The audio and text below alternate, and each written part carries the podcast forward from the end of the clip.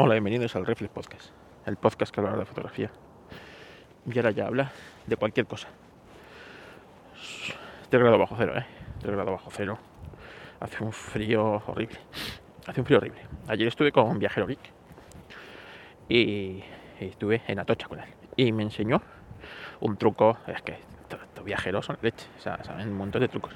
Me enseñó cómo usar una braga. Una braga es lo que llevamos nosotros no sé si en América se llama la braga, es eh, lo que se pone en la garganta, que es como, como, como, un tubo que se pone en la garganta y que te abriga, no es una bufanda. Pues aquí sí, esto se llama braga, no sé si. Eh, bueno, pues la doblas así. A ver si lo explicáis mejor en su, en su podcast. Y te la pones de, de gorrito y te abriga la cabeza. Está, está muy bien. Hacía mucho frío ayer y, entonces pues, me enseñó ese truco. Así que gracias, Viajero Geek. Ya sabéis, el podcast donde te enseñan un montón de trucos de viajes. Bueno, pues mm, ayer, el podcast de ayer, eh, ha tenido bastante repercusión porque me habéis escrito bastante, bastantes personas. Unos recomendándome el SISA, otros que está muy bien ese teléfono y que lo han probado y tal. Encuentro uno por 250 euros, a lo mejor me lo pillo. Eh, y, luego, pues eh, otros eh, que no entendíais bien los conceptos. Entonces, bueno, yo lo voy a explicar, ¿vale? Bueno, se lo intenté explicar, también me lo dijo mi amigo Adriano, que no lo entendía bien. Y se lo, hice una nota de voz, pero bueno, dije que se lo iba a ampliar en el podcast. A ver. Lo que marca la diferencia en fotografía no es el tamaño del sensor, es el tamaño del sensor, es la cantidad de luz que entra y es capaz de captar. Y lo que marca la diferencia en una fotografía que tú ves ahí es la óptica. Entonces, los fotógrafos en nuestras cámaras de fotos reflex, ¿vale? Yo uso, pero vamos, esto es extensible no solo a la reflex, la sin espejo funcionan exactamente igual. Perdón funcionan exactamente igual que las reflex. Lo único que las reflex tienen un espejo donde la luz, o sea, la imagen se rebota como si fuera un periscopio, ¿vale? Hacia un visor para que tú veas a la hora de componer la imagen. En la sin espejo esto no existe y eso se hace electrónicamente por la luz que entra en la máquina, ¿vale? Pues tiene un visor electrónico y no necesita un espejo, por lo tanto eh, lleva menos cacharrería mecánica y tiene menos posibilidades que se estropee eso. Desventajas que tienes que componer en una pantalla y no en eh, pues como en un visor de una cámara reflex que es visión real, ¿vale? Entonces, bueno, pues eh, a mí me sigue gustando más el tema reflex, quizá porque estoy más acostumbrado o que llevo toda la vida haciéndolo y ya está. Cuando tengo, yo también tengo una sin espejo, cuando me toca componer, o en el teléfono, ¿no? Tú en el teléfono compones en una pantalla y no pasa nada. Pero bueno, el tema es que eh, lo que te marca la calidad de una foto eh, es eh, esos dos factores. El tamaño del sensor, cuanto más grande sea el tamaño del sensor, más luz entra. Para que os hagáis una idea, mi cámara Nikon D4S es una cámara que cuando salió costaba 4.500 euros, pues eh, eh, tiene un sensor de 16 megapíxeles de tamaño completo, full frame, de, es decir, del mismo tamaño que tendría una película de 35 milímetros, o lo que es un negativo, el negativo de la fotografía. Pues eso, lo que es una foto, el negativo de una fotografía antigua, eso son, ese es el tamaño de 35 milímetros. El siguiente escalafón por abajo son el APS-C, que son cámaras, pues si os hablo de Nikon, la, eh, la 7200, la 7500, la gama 7000, la gama 3000 de Nikon, de Canon, eh, la gama eh, la gama Canon 60, 70, 80, ¿vale? Pues esas son de ese tamaño. Entonces, ese tamaño son 16 milímetros, es la mitad. Es decir, es un 50% más, eh, le entra menos luz. Ventajas, pues que la óptica que tienes que usar es más pequeña, los cristales no son tan elaborados y bueno, pues el dinero que se gasta el fabricante en colimar esos cristales es menor. A ti también te cuesta menos el te cuesta menos el cristal, ¿no? Que compras, porque lo que es caro, o sea, las cámaras son caras, pero lo que es realmente caro son los objetivos. Tú una cámara eh, una cámara pues te, te gastas una pasta, pero sabes que pasado un tiempo unos años, esa cámara ha sido superada ampliamente por otras cámaras. Pero los objetivos te duran muchos años.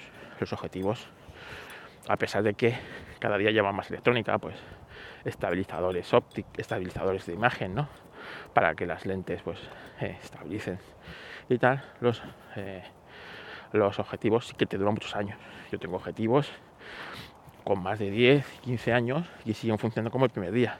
Claro, objetivos que cuestan 2.000, 3.000, 4.000 euros. Esos son los que marcan la diferencia.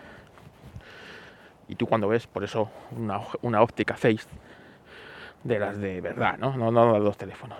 Pues una óptica Face, que por ejemplo Sony llama eh, óptica 6, Face, cuestan lo que cuestan, ¿vale? Porque eso es lo que marca la diferencia. Eso es lo que te da ese desenfoque tan, tan bonito. Eso es lo que hace que la cámara enfoque bien y, bueno, pues eso marca la diferencia. Mucho más que el sensor, mucho más que otras cosas de la cámara. En un teléfono, en un teléfono, eh, lo que es la óptica, el cristal, está muy comprometido.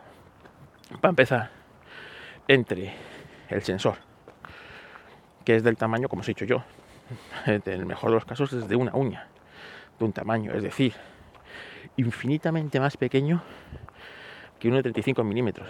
Cuando sigo infinitamente, el orden de magnitud puede ser 10 veces. ¿Vale? Eh, luego, la distancia que hay entre ese sensor y el cristal es la que es, porque el teléfono tiene, por eso los módulos de cámara siempre sobresalen del teléfono, porque la física, entonces tienes que tener un mínimo de distancia. Y claro, esa distancia tampoco puede ser la leche. Luego, eh, esos objetivos, si tú ves un objetivo de una cámara, tiene un montón de un montón de un montón de lentes, ¿vale?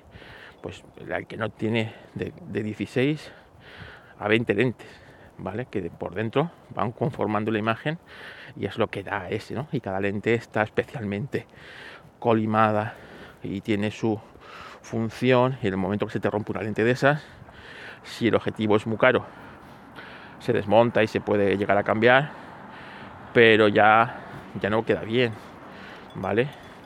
En cambio en el teléfono, la lente del teléfono, el juego de lentes es muy pequeño, tiene, llevan 4 o 5, ¿vale? Muy pequeñitas, con muy poca distancia entre ellas, está todo muy comprimido. El diafragma, no existe en los teléfonos diafragma. Cómo se juega, el diafragma es lo que hace que abriendo o cerrándolo entre más o menos luz a la cámara de fotos. En un teléfono esto no existe, no existe diafragma. ¿Cómo se hace? Haciendo más o menos sensible el sensor, jugando con la ISO. Entonces, es con lo que tienes que jugar, con la ISO, para entrar, para que capte más o menos luz. Entonces, está todo muy comprometido volvemos al tema de los megapíxeles. Ya que las lentes en el fondo no pueden variar mucho y si tú le metes un sensor más grande al teléfono, grande me refiero de tamaño, no de píxeles, es decir, es decir, cuando pues metes un sensor, imagínate, de una pulgada. ¿Qué es lo que necesitas? Ese teléfono tiene que ser muy gordo, porque las lentes que necesitas para para que la luz llene ese sensor, que aún así es muy pequeño, pero bueno, pero para un teléfono sería gigante, es gigante. Pues eh, hacen que el teléfono a lo mejor pues mida casi dos dedos de, grosor. Y hoy día, pues eso no está bien visto en un teléfono móvil. ¿Vale? Entonces, eh, los fabricantes siempre andan con esa tesitura, jugando con eso. Bueno, como la eh, la, física es jodida y es caprichosa, resulta que pues tienen que jugar con esos valores. Aumentan el número de megapíxeles, vale. Es decir, en un mismo sensor en el que antes tenían, o tamaño de sensor, que antes tenían 12, 12 millones de píxeles, ahora meten 48. O algunos meten 108. ¿Vale? ¿Qué es lo que pasa? Ese, ese fotosensor, ese, ese píxel, ese es diminuto. Cuando os digo diminuto, es diminuto, ¿vale? Tiene micras.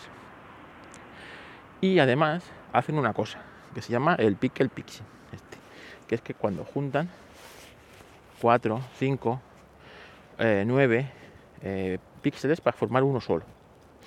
Es decir, y con eso intentan conseguir el tamaño del píxel que tenía antes el de 12. Pues imagínate, ¿qué hace lo, que hace Apple? Venga, que es, las cuentas son más fáciles. Antes tenía 12 megapíxeles, ahora tiene 48. 12 ¿eh? por 4, 48. ¿Qué es lo que hace? Junta los 4 píxeles que están 2 y 2, forman un cuadrado perfecto, ¿vale? Junta esos dos píxeles y cuando te toma la imagen, está diciéndole a esos dos píxeles que tomen del mismo color, es decir, si son píxeles verdes, que tomen, que tomen solamente los colores verdes, si son eh, rojos, que tomen solo los colores rojos, Si son azules, que tomen solo los colores azules, ¿vale? Pero esto tiene un pequeño problema, y es que entre píxel y píxel hay un espacio, un espacio que eh, antes, imaginaros, ¿eh? entre un píxel y otro, es, es, como hay un espacio en el que no hay nada, que es este de micras, más pequeño que de micras, ¿vale? Pero existe. Y ahí no entra luz. Y eso, ese espacio, en ese sensor son de, imagínate, 12 eh, millones de huecos. Pues hay 12 millones, hay una, una, como una rejilla, por eso es una idea, de 12 millones de huecos. Pero ahora esa rejilla tiene 48 millones de huecos.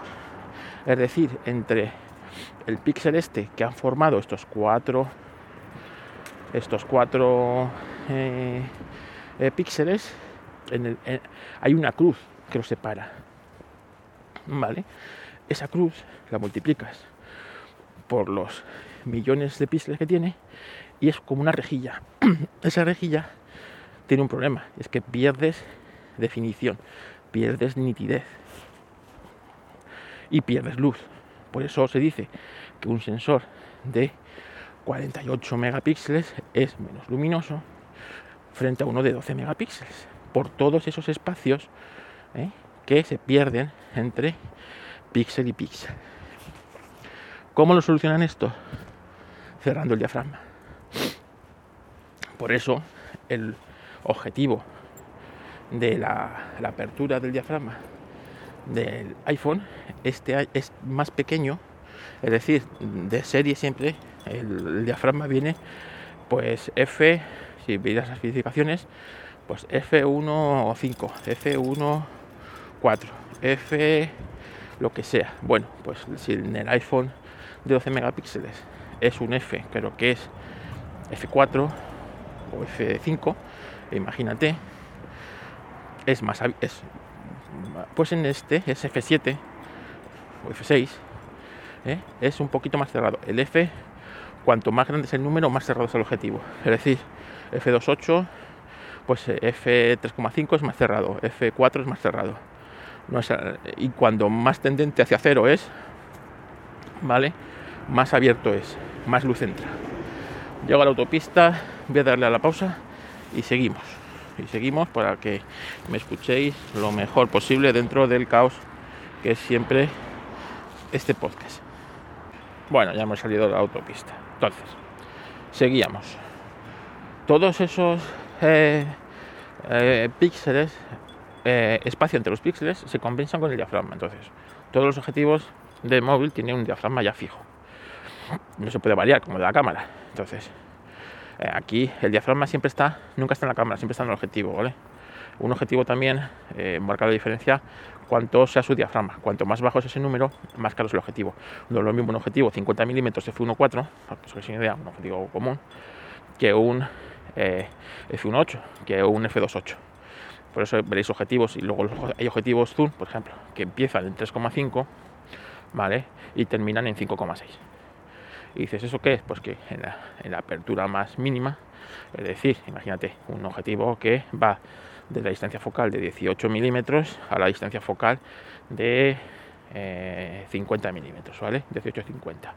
Pues en 18 la apertura mínima que tiene son 3,5, que, que es una apertura entre tú y yo, no es muy bueno, ¿vale? Es una apertura muy vulgar, es bastante cerrado, no entra mucha luz. Pero si yo, y cuando estoy en 50 milímetros, la apertura mínima son 5,6 que va a ser lo mismo, no deja entrar mucha luz. Por lo tanto, si yo tengo un objetivo de esos y soy fotógrafo, pues tengo que saber jugar con otros parámetros, el ISO, etcétera, etcétera, etcétera. ¿Puedes hacer buenas fotos con eso? Sí, puedes hacer muy buenas fotos con esos objetivos, esos objetivos, pero tienes que saber jugar con esos parámetros y practicar mucho y tal, y saber las limitaciones de tu cámara. Por eso es muy bueno el saber, el comprender tu equipo, el comprender la teoría y luego ponerla en práctica. ¿no? Y una vez que tú estás complementado con tu equipo, sabes lo que puede dar tu equipo, lo que no puede dar tu equipo, ahí está ya el camarero, ¿vale? Que es el que mira por el que mira detrás de la cámara, el camarero, es el que hace la foto, por eso hay mucha diferencia. Cuando eh, hago yo la foto, por ejemplo, cuando lo hace pues un fotógrafo de renombre, ¿no? Como Steve McCurry o de esta. Bueno, pues como os digo, eh, eh, estos objetivos de mucho más megapíxeles tienen el diafragma ya más cerrado. Y si tú ves las especificaciones, a lo mejor el iPhone antes tenía un f1,7 la cámara, o un f1,6, lo que sea, y en el nuevo modelo han cerrado a lo mejor dos pasos. El, el pues tiene 1,9, 2 f2, etcétera. Entra menos luz para eh, cuanto más eh, cerrado es el diafragma se gana nitidez.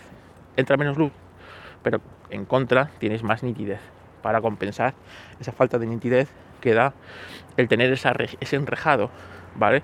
Que forman los píxeles. Bueno, otra cosa que me preguntaban es, ¿para qué sirve el RAW en, una, en un teléfono? Bueno, pues para el 90% de las personas no sirve para nada. 90% a lo mejor estoy exagerando, a lo mejor es el 99% de las personas no sirve absolutamente para nada. ¿Por qué?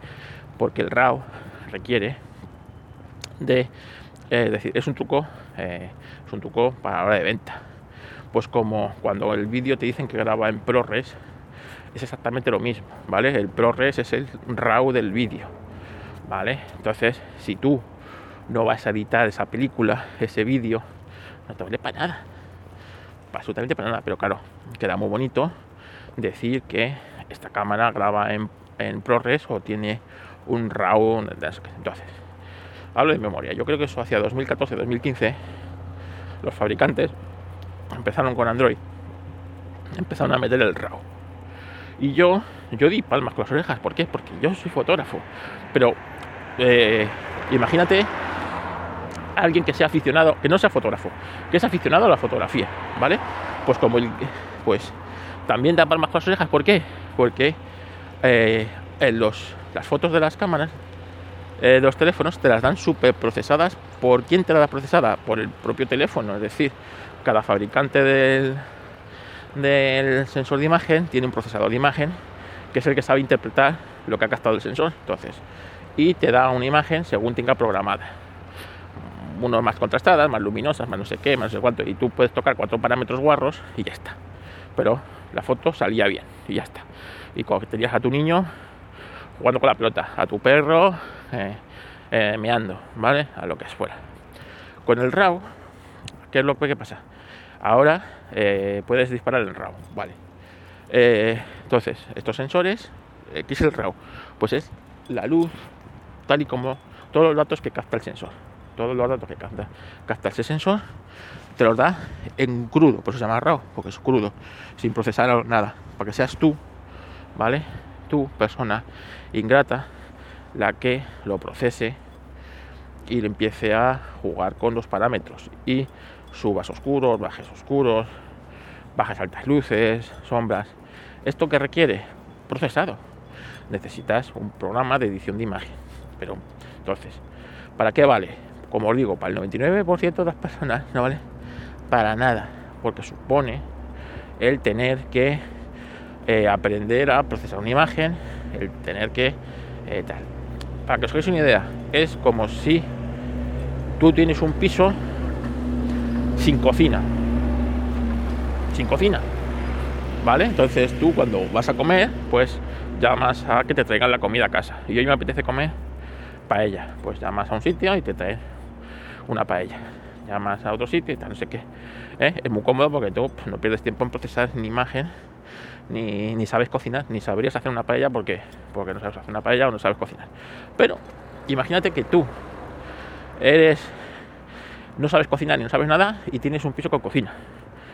Pues igual, sigues llamando a que te traiga la comida porque es que para ti no sabes cocinar.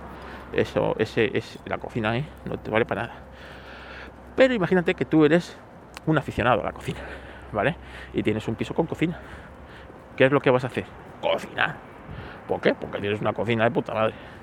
Entonces vas a coger y vas a empezar a preparar la cocina. Pues esto es el RAW. Es decir, si tú no te gusta la fotografía, no entiendes de fotografía y te la pela la fotografía, ¿vale? Tú lo único que quieres es disparar y que salga la foto, a ti que tenga RAW o no tenga RAW, te da lo mismo, no lo vas a usar. Pero, por ejemplo, en mi caso, que yo soy fotógrafo, pues hay una serie de veces no quiero ir con mi cámara de fotos grande porque me estorba, porque me pesa, porque, porque no es cómodo pero a lo mejor estoy en un sitio, pues donde sea. A mí sabéis que me gustan mucho los coches y que tengo un podcast de coches que se llama. Bueno, pues estoy en un sitio de coches y digo, ostras, y quiero sacar una foto eh, o quiero un momento tal, y la saco en RAW. Me voy al modo de profesional en, Android o en iPhone.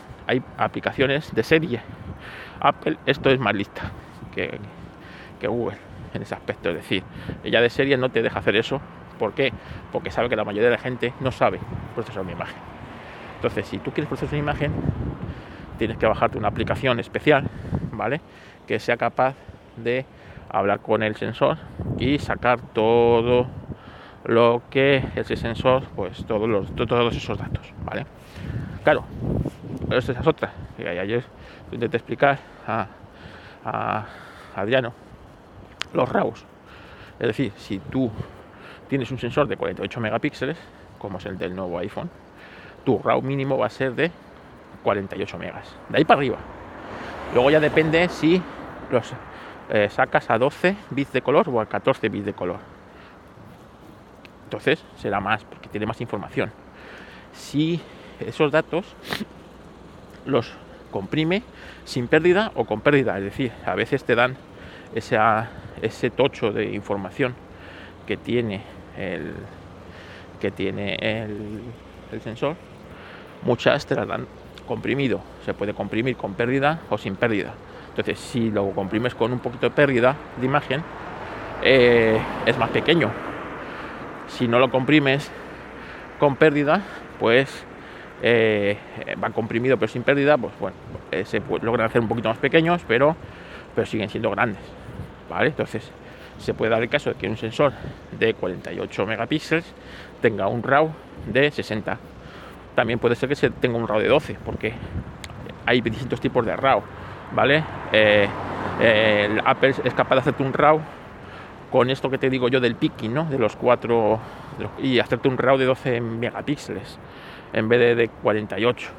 Bueno, pero yo creo que eh, lo estáis entendiendo en ese aspecto. Entonces, Claro, imagínate que tú tienes una cámara, un sensor de 48 megapíxeles y sacas fotos en RAW. Cada foto va a pesar porque va sin comprimir, va en un formato que es el DNG, que es un formato que no es como el JPG, que va comprimido, y pues eh, cada foto te va a pesar, vamos a poner mínimo 48 megapíxeles, es decir, en 10 fotos tienes medio giga, ¿eh? en 10 fotos. ¿eh? porque son 480 480 eh, megas en 10 fotos en 100 fotos, multiplícalo, ¿vale?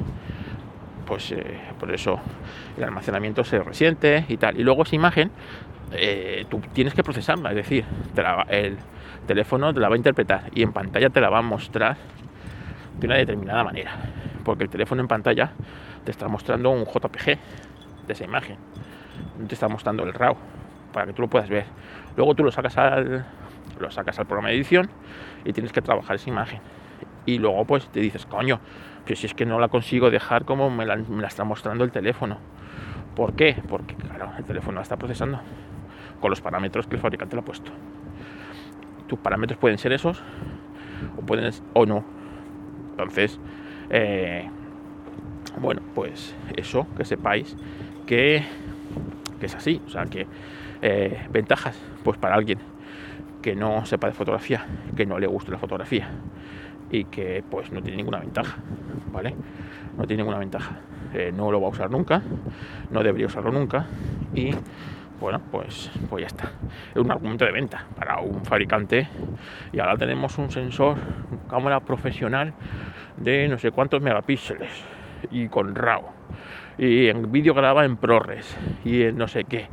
Todo eso es como si, yo qué sé, eh, un vendedor de coches te dice que su que su coche, tu coche tiene un cambio secuencial de competición. Y tú dices, es que mi coche tiene un cambio secuencial de competición, chaval. ¿Y, para qué vas a hacer? Vas a subir un rally, ¿vale? Vas a hacer una subida de montaña y necesitas ese cambio de relación cerrada de competición secuencial. ¿A que no? No, no además todo el tema de competición mola mucho, pero es muy incómodo, ¿sabes? Cuando tú tienes un coche con un escape de competición ¿vale?